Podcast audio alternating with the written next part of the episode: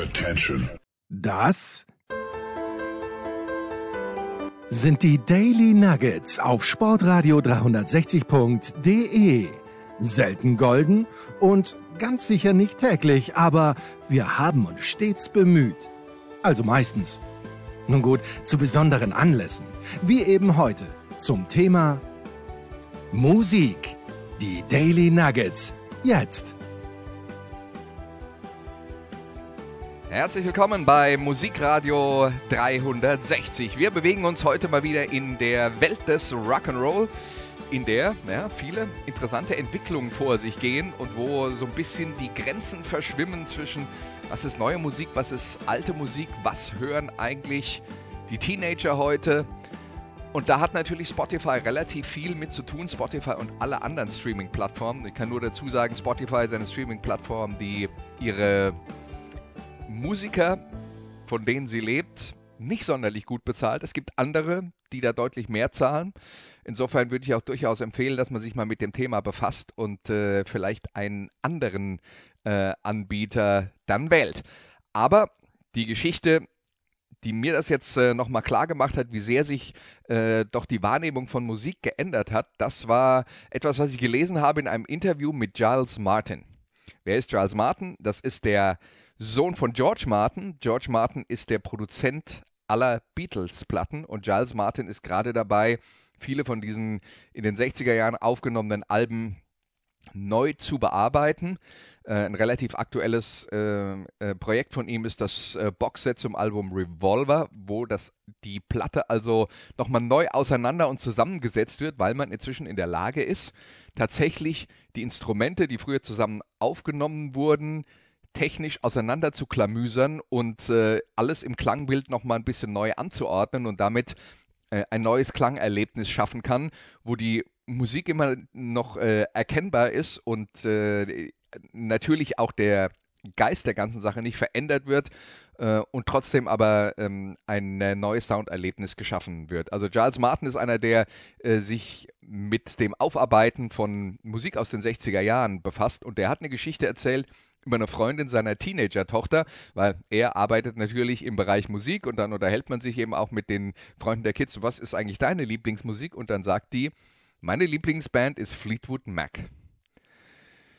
Fleetwood Mac, eine Band, die seit den 60er Jahren existiert, bis heute. Mehrere Bandmitglieder sind inzwischen verstorben. Die, die leben, sind über 70, die meisten zumindest. Und äh, ja, deswegen fragt man sich natürlich, wie kommen Teenager heutzutage darauf, Fleetwood Mac zu hören? Und die Antwort ist Algorithmen. Algorithmen, die Musikempfehlungen aussprechen auf der Basis von dem, was sich jemand anhört. Und wenn man eine bestimmte Art von Musik mag, bekommt man mehr davon angeboten, was in die gleiche Richtung geht. Und dabei ist jetzt erstmal unerheblich, wie alt oder neu das ist. Und so stoßen dann Leute, die sich für Musik interessieren, auf Musik, die so ähnlich ist wie das, was sie schon hören. Und dann kann es eben auch sein, dass man irgendwann mal in der Vergangenheit landet. Und woran liegt das? Äh, also zum einen an den Algorithmen, die Sachen nebeneinander stellen, die man vielleicht sonst nicht nebeneinander stellen würde, wenn es einfach nur um zeitliche Abfolge geht. Und zum anderen auch daran, dass in dem, was wir jetzt mal so klassische Rockmusik nennen, ähm, der Sound der 70er Jahre immer noch der Idealtypus ist. Das heißt, wenn man heutzutage neue Musik hört und man mag handgemachte Rockmusik, dann landet man ganz schnell bei diesen Sachen ähm, eben auch in den 70er Jahren. Und weil das Soundbild aus den 70er Jahren noch das Idealbild oder wieder das Idealbild ist für heute, Zwischendurch gab es ja mal viele Irrungen und Verwirrungen in den 90er Jahren, ähm, wo man für die damaligen Verhältnisse modern war, in Anführungszeichen. Ja, und ähm, die, Wahrheit ist, inzwischen wollen halt alle wieder diesen schönen, warmen, analogen Sound aus den 70er Jahren haben. Und äh, ja, dann äh, landet man eben zum Beispiel bei Fleetwood Mac. Jetzt machen wir heute eine Sendung über Fleetwood Mac. Das hat zum einen damit zu tun, dass die Pianistin Christine McVie vor nicht allzu langer Zeit verstorben ist, zum anderen eben auch äh, wegen dieser Geschichte und wir befassen uns mit dem wichtigsten Moment in der Geschichte von Fleetwood Mac, nämlich mit dem Album Rumors, das ganz äh, große Erfolgsalbum aus den 70er Jahren. Diese Platte hat eine spektakuläre Entstehungsgeschichte, aber trotzdem sollten wir nicht vergessen, dass es Fleetwood Mac sehr lange vor Rumors gab. Und obwohl die Band eine der Aushängeschilder des Westküstenrocks in den USA aus den 70er Jahren ist, beginnt die Geschichte 1967 in London, gegründet von John McVie, Mick Fleetwood, Fleetwood Mac, Mick Fleetwood, McVie, äh, und dem Gitarristen Peter Green, der vorher bei John Mayles Bluesbreakers gespielt hat, wo ganz viele der klassischen großen englischen Gitarristen angefangen haben zu spielen. Er war dort bei den Bluesbreakers der Nachfolger eines gewissen Eric Clapton und ich denke, die meisten von euch haben schon mal von dem gehört. Fleetwood Mac in ihrer Anfangsphase waren eine Blues-Rockband mit einigen durchaus erfolgreichen Aufnahmen, zum Beispiel dieser hier. Das Stück heißt Oh Well und wir hören Teil 1. help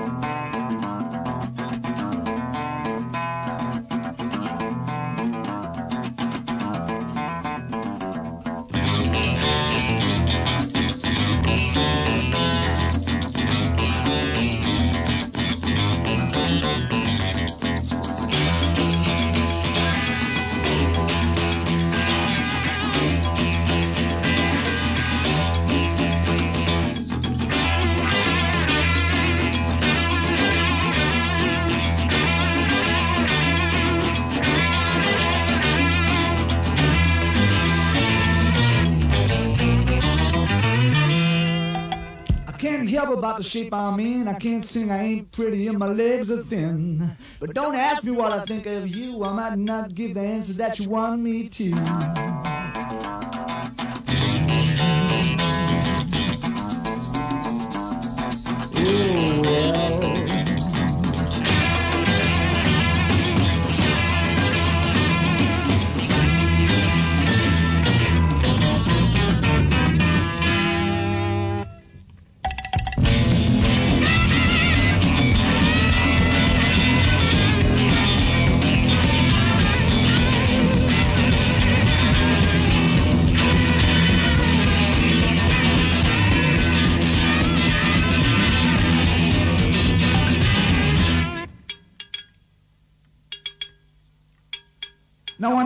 To God, I knew he'd understand. He said, stick by me and I'll be your guiding hand. But don't ask me what I think of you. I might not give the answer that you want me to.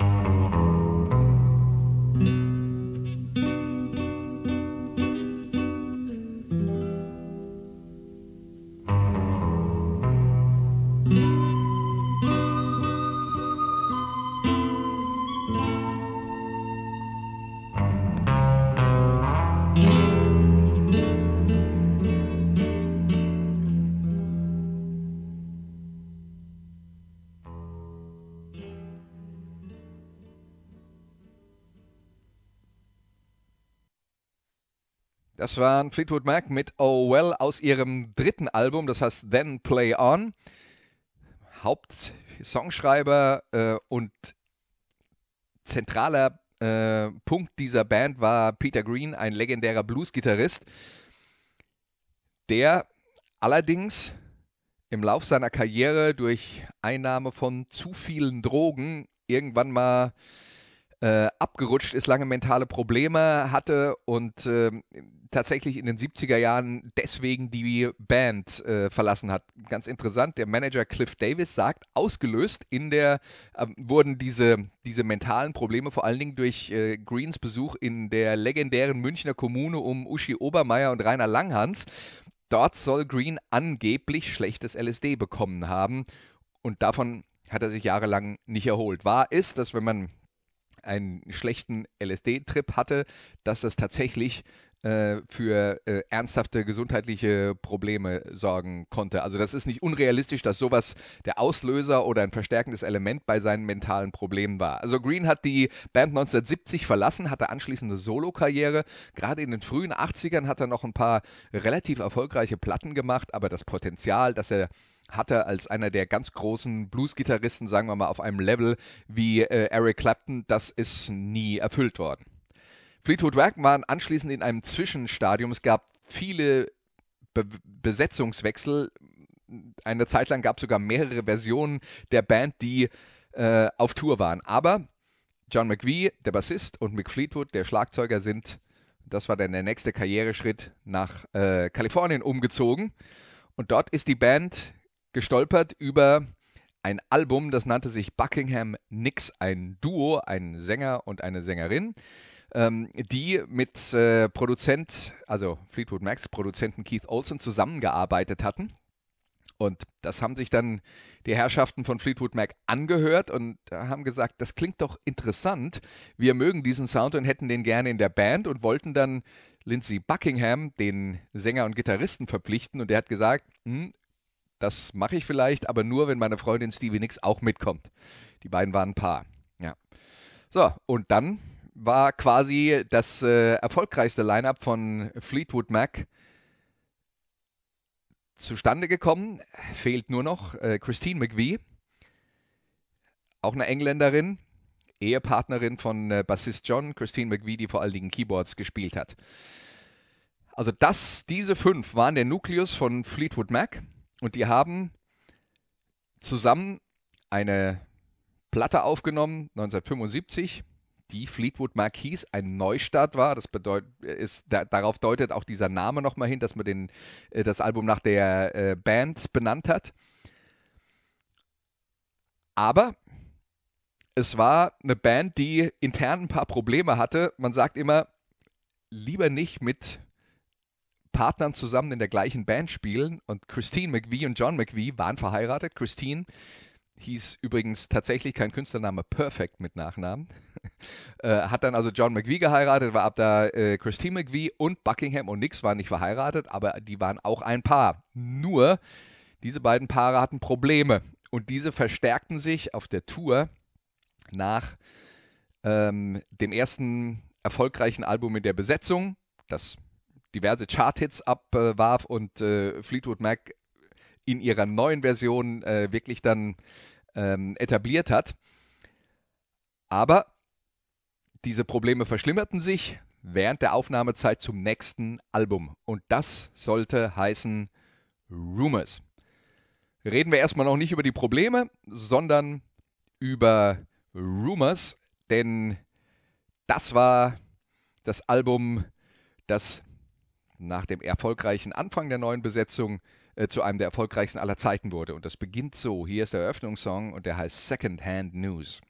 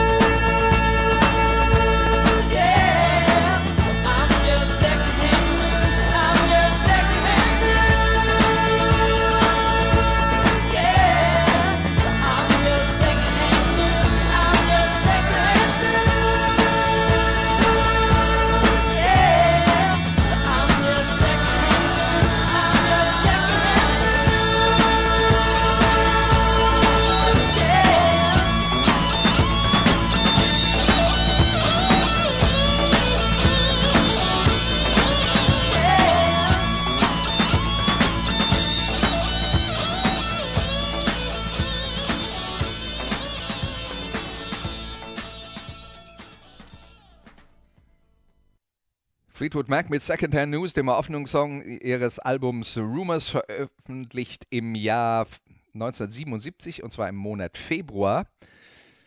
Die Platte, die einen ganz großen Erfolg brachte, aber legendär ist vor allen Dingen die Entstehungsgeschichte dieser Platte, weil während der Aufnahmezeiten und kurz davor die beiden bandinternen Beziehungen in die Brüche gingen. Also sowohl die Ehe zwischen John McVie als auch die Beziehung John McVie und Christine McVie und die Beziehung zwischen äh, Lindsey Buckingham und Stevie Nicks. Und normalerweise würde man ja erwarten, wenn Paare sich trennen, dass sie in dieser Phase dann vielleicht auf ein bisschen Abstand voneinander achten und sich selber Zeit zur Verarbeitung der Probleme geben. Aber stattdessen saßen alle fünf Bandmitglieder zusammen im Studio und arbeiteten gemeinsam an Songs, die teilweise reflektierten, was in ihrem persönlichen Leben passierte, weil das ist das, was Songwriter machen. Sie verarbeiten ihre persönlichen Erfahrungen, machen damit äh, hoffentlich ähm, ja, äh, interessante Songs ähm, und äh, eben auch inhaltlich äh, und emotional fesselnde Songs, weil man verarbeitet halt das, was man äh, selbst erlebt hat. Was dabei herauskam, wie gesagt, war eines der erfolgreichsten Alben aller Zeiten. Ähm, es gab vier Top Ten Single-Hits in den USA. Unter anderem eine Nummer 1 für einen Song, den Stevie Nicks gesungen hat. Der kommt jetzt. Hier ist Dreams.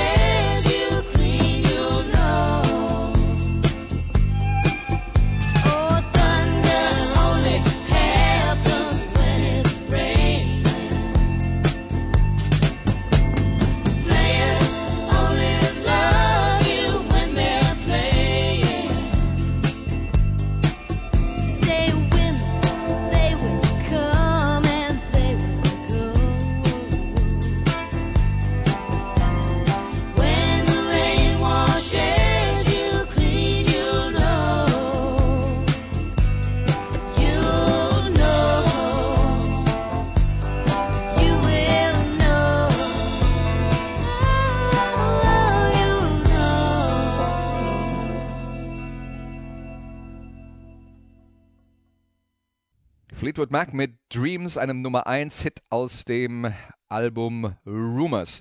Bevor wir mehr über die persönlichen Probleme innerhalb der Bands reden, wollen wir natürlich nicht vergessen, es gibt natürlich immer externen Druck in diesen Situationen. Wenn man sich fragt, warum lassen die sich überhaupt auf sowas ein?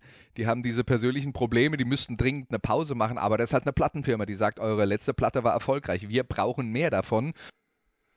Plattenfirmen wollen das Eisen schmieden, solange es noch heiß ist. Und grundsätzlich wird da selten langfristig gedacht, weil ja alle eben äh, kurzfristig Bilanzen vorlegen müssen. Fleetwood Mac war so mit das heißeste, was die Plattenfirma damals äh, zu bieten hatte. Also musste äh, schnell ein Nachfolgealbum raus. Was natürlich in der Situation in den 70er Jahren noch dazu kam, es war gerade die große Zeit, in der Kokain zur Modedroge war, wurde und äh, Los Angeles war das äh, ganz große äh, Eldorado für äh, Kokain. Dazu die Probleme in der Band und man hat halt eine hochexplosive Mischung man muss sich eigentlich wundern, dass unter diesen Bedingungen überhaupt irgendwie produktiv gearbeitet werden konnte. Aber nicht nur das war möglich, es entstand sogar ein All-Time-Klassiker und dazu gehört ein Song wie dieser hier, Don't Stop.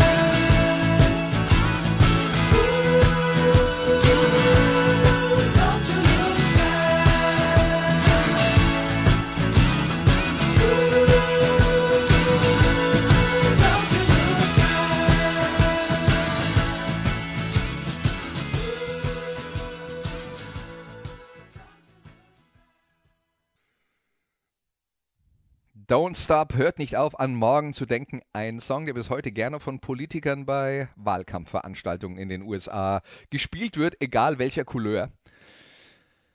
Aber gehen wir zurück zur Situation im Studio von Fleetwood Mac. Das britische Ehepaar, Christine McVie und John McVie, waren, nach allem, was man hört, in der Lage, ihre Differenzen zumindest im Studio beiseite zu legen. Es gab also keine offen, äh, offenen Feindseligkeiten. Ähm, und äh, was dann zwischen denen nicht gepasst hat, war sicher für sie persönlich schwer zu verarbeiten, aber nicht wirklich ein Problem im Studio. Ganz anders das amerikanische Pärchen Nix und Buckingham, die sich im Studio wohl oft lauthals stritten. Zumindest bis das Rotlicht anging für die nächste Aufnahme, die startete. Und dann äh, haben sie es auch irgendwie auf die Kette gebracht, äh, konzentriert zu arbeiten. Dazu kommt noch, dass Schlagzeuger Mick Fleetwood, der ja jetzt in diese beiden Pärchen ähm, erstmal nicht involviert war, selber zu dieser Zeit erfuhr, dass seine Ehefrau eine Affäre mit einem seiner engen Freunde hatte und deswegen auch mitten in einem Scheidungsprozess steckte. Kompliziert wird es dann erst, als der frustrierte Fleetwood daraufhin eine Affäre mit seiner ebenfalls frustrierten Sängerin Stevie Nicks begann. Rund um diese Zeit, in der Rumors entstanden ist. Diese Affäre war kurzfristig, fällt aber eben auch in diese Zeit. Es war also pures emotionales Chaos. Und am Ende der Aufnahmephase von Rumors hatte die vorher so diskrete Christine McVie dann auch noch eine Affäre mit dem Beleuchtungsexperten der Band. Also für dicke Luft im Studio war wirklich äh, gesorgt. Es gab heimliche Rendezvous am Abend, äh, wo die Leute sich dann äh, vom einen Zimmer ins andere schlichen. Es gab Geheimnisse, Eifersucht. Also die Entstehung von Rumors wäre definitiv ein geeignetes Thema für eine Soap Opera. Aber, wie gesagt, die Musik, die dabei herauskam, klingt so. Hier ist Go Your Own Way.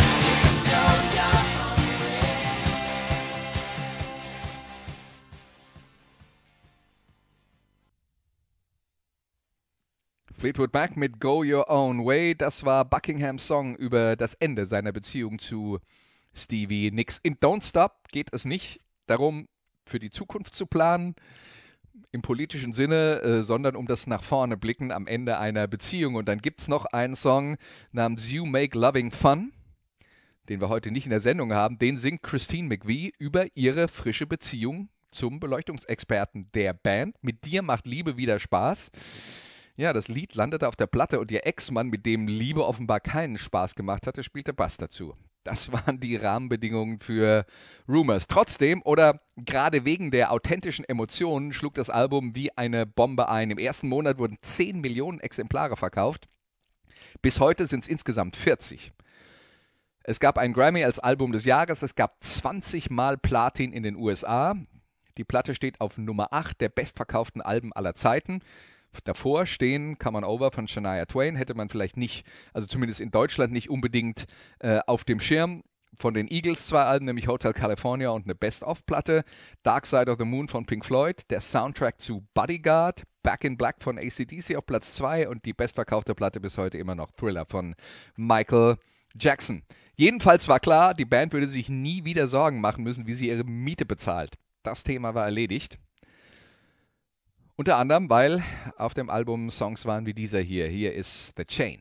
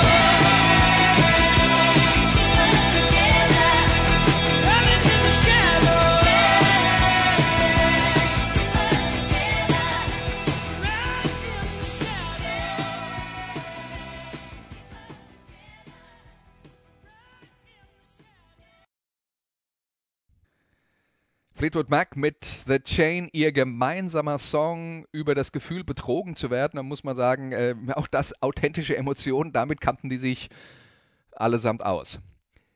Wenig überraschend, und das habe ich vorhin schon mal angedeutet, äh, betäubten die Bandmitglieder ihren äh, Frust mit diversen Rauschmitteln. Die britische Abteilung McVie bevorzugte den Alkohol, die Amerikaner Nix und Buckingham erst Marihuana und dann äh, anschließend die 70er Jahre Modedroge Koks. Es gibt sogar Legenden, dass äh, Stevie Nicks eine Operation an der Nasenscheidewand brauchte, weil sie zu viel Kokain konsumiert hatte. Ich habe das jetzt nicht überprüft, ob das, ähm, äh, ob das tatsächlich so war, aber die Geschichte hat definitiv die Runde gemacht in den äh, 90er Jahren. Aber all das war nötig, um die anschließende natürlich mega erfolgreiche Tour zu überstehen, weil wenn man ein Hit-Album hat, das man unter schwierigen Bedingungen produziert hat und das ist erfolgreich, muss man natürlich anschließend noch jahrelang damit auf Tour gehen. Man hat also immer noch keine Zeit, um die schwierigen persönlichen äh, Bedingungen irgendwann mal zu verarbeiten. Nachdem Rumors erschienen war, riesig erfolgreich war, und die Tour auch ein, äh, äh, ein äh, absoluter Mega-Erfolg war, kam dann der Punkt, an dem Lindsey Buckingham, der immer nicht nur an kommerziellen äh, Gesichtspunkten interessiert war, sondern äh, eben auch gerne einer war, der in, äh, experimentiert hat. Er hat also die Band überredet, ein Folgealbum zu machen, das die Erwartungen des Publikums und der Plattenfirma nicht unbedingt zu 100% erfüllt hat. Tusk hieß die Platte war ein Doppelalbum, damit ging es schon mal los, waren viel mehr Songs drauf, viel mehr unterschiedliche Songs. Es erschien 1979, landete im Vereinigten Königreich auf Platz 1 der Charts, Platz 3 in Deutschland, Platz 4 in den USA, also für sich genommen immer noch ein großer Erfolg.